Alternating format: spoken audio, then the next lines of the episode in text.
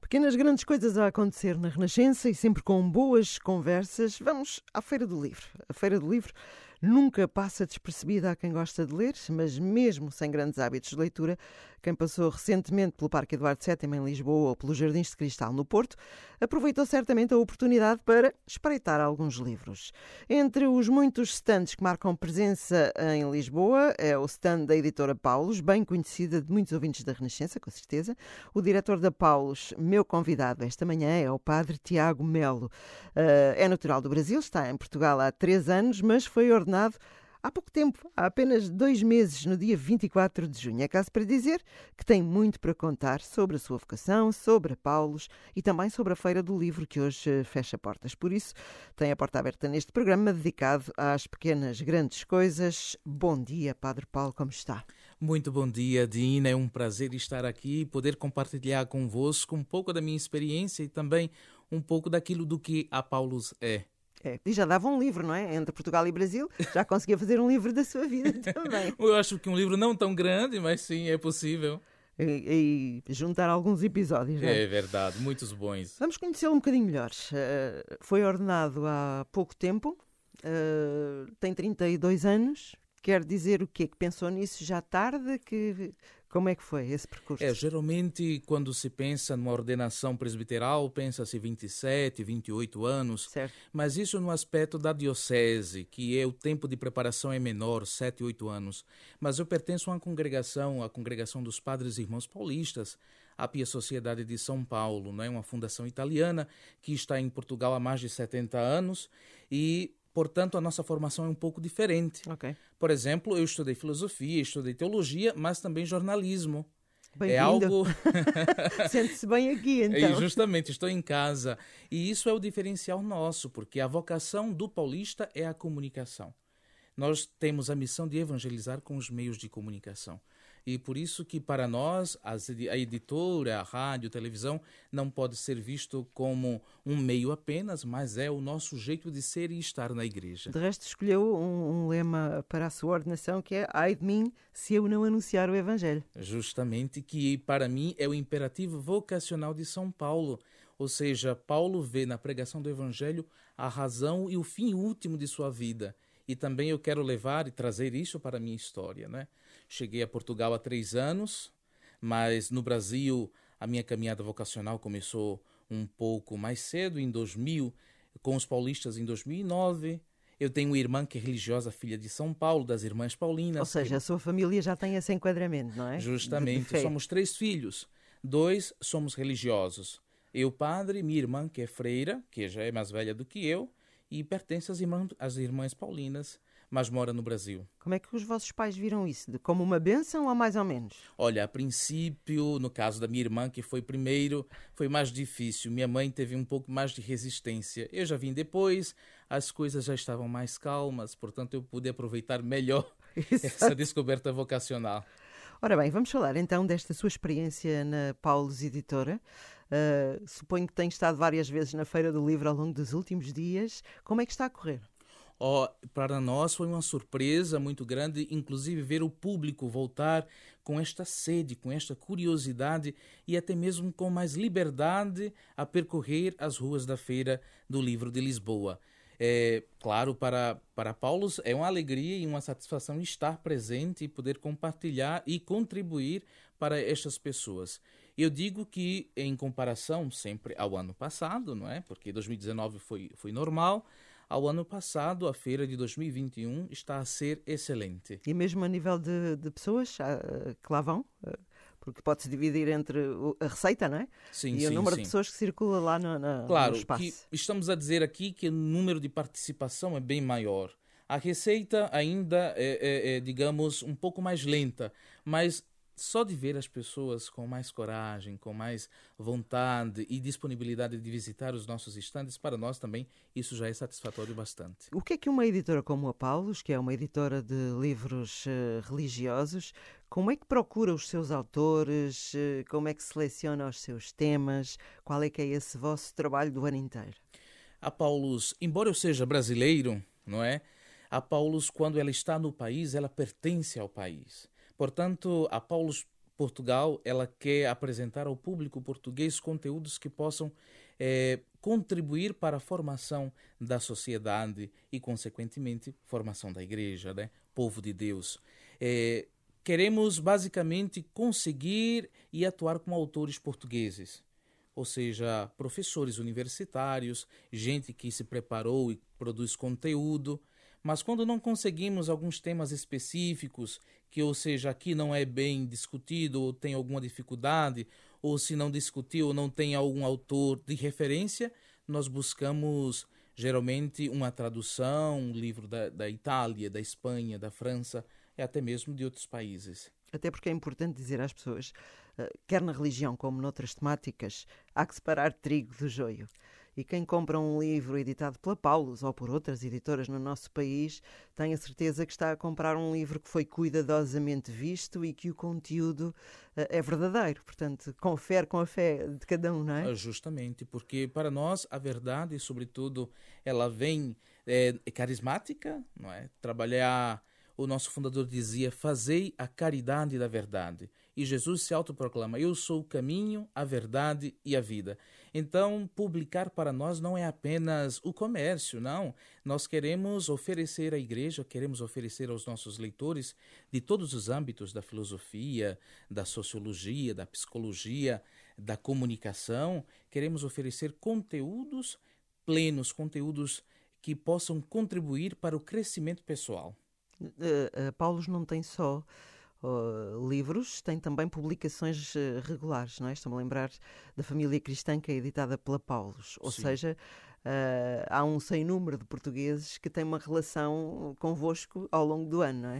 O interessante é que nos estandes, não é? Quando estamos assim nas vendas, estamos, escutamos sempre as pessoas a falarem.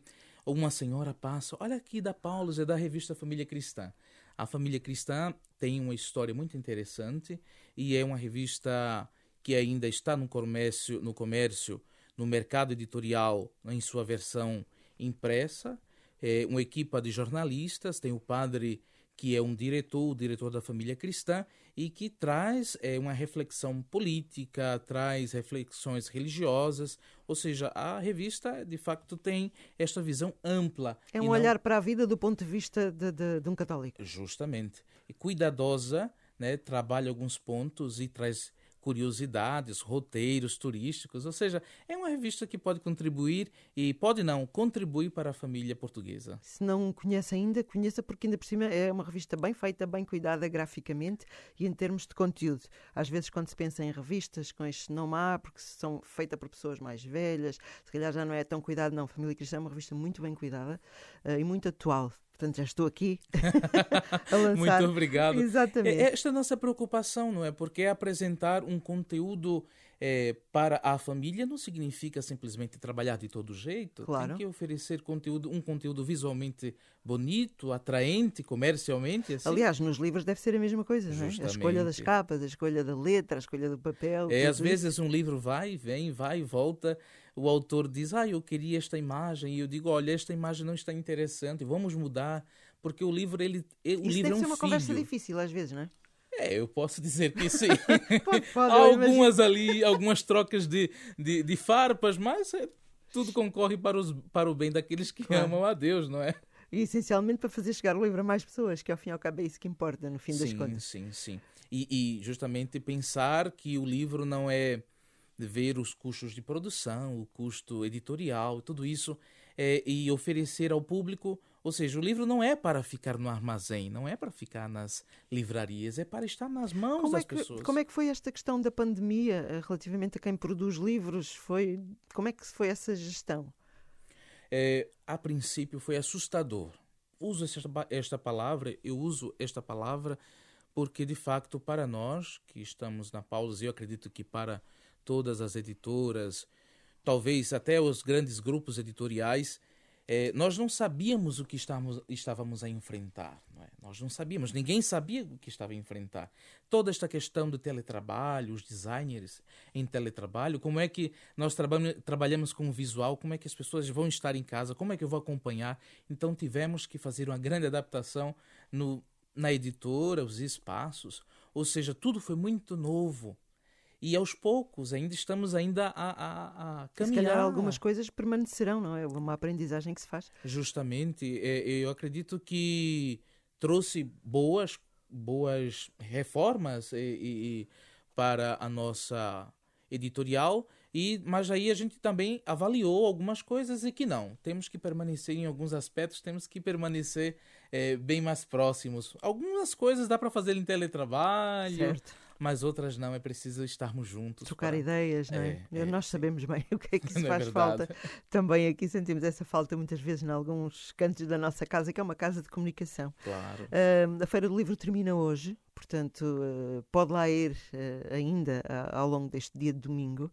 Eu gostava que o padre Tiago Melo me dissesse aqui quais são dois ou três livros assim, que as pessoas uh, podem comprar uh, como sugestão da, da vossa editora, claro, assim claro. mais recente, como quiser. Olha, estamos a finalizar este ano um grande ano que foi o ano de São José. E nós produzimos um livro chamado Ídia José, que quem organizou foi o padre David Palatino, um padre português que está a fazer o doutoramento, já está a terminar o doutoramento em Roma. E ele organizou uma série de artigos é, sobre a vida de São José nos vários aspectos, na liturgia, nos cânticos, na arte, na Bíblia, Novo Testamento, etc. E vale a pena o público conhecer, porque vai além do devocional, ou seja, é um livro que traz conteúdos mais profundos e ultrapassa aquela visão simplista, posso dizer assim, da oração ou da devoção puramente a São José. Por quê? O São José é importante para a igreja, o padroeiro universal da igreja, e devemos compreendê-lo em sua integralidade. Então, este é um dos livros que eu indico. Ide a José, Organização do Padre David Palatino. Outro livro é o Vida Plena, do doutor Luiz é, Paulino, que uhum. vai ser lançado, inclusive, no dia 22. É, ainda é novidade. Nós não levamos às livrarias, mas já está na feira e as pessoas podem adquirir eh, este livro também em nosso stand. Tenho a certeza Isso... que há muitas pessoas a ouvir-nos que foram pacientes do Dr. Luís Paulino. Conhece-o muito Sim, bem, não é? Exato. E ele escreveu para o Sol. E, e, e então temos ali neste livro textos muito bonitos do Dr. Luiz Paulino que ajuda nós católicos a compreendermos como é que um médico pode ajudar a, a, refletirmos sobre a questão da ética, da moral neste ambiente da medicina. Qual a opinião? Portanto, é um livro também muito interessante. Já tomei nota. É, ok? Eu espero que a Dina também possa adquirir. Com certeza que sim. Até porque, como disse, tenho colegas que são pacientes, já ouvi falar muito do, do, do Dr. Luís Paulino também. Pronto, ficam aqui então uh, duas belíssimas sugestões que o Padre Tiago Melo deixou para quem uh, vai hoje ainda à Feira do Livro e se não for depois, ao longo do ano, pode comprar online. Isso, em nossa livraria lojas, é? virtual é? ou em nossa livraria na Baixa, na Rua de São Nicolau. E as redes sociais? Tem Olha, sido também uma aposta? Sim, as redes sociais, a presença da Paulo já está a crescer. Não era uma aposta principal quando cá chegamos. Hein? Eu, eu, eu ainda senti, estamos a engatilhar ainda neste desafio, não é? Porque é também novidade, até mesmo para os nossos colaboradores que não tinham tanta preocupação com as redes sociais. Mas com a chegada da pandemia, uhum. é, é WhatsApp, é, são as redes sociais que chamam e tudo isso. Ou seja, tem que, temos que atender o nosso público por todos os meios. Exatamente. Não é?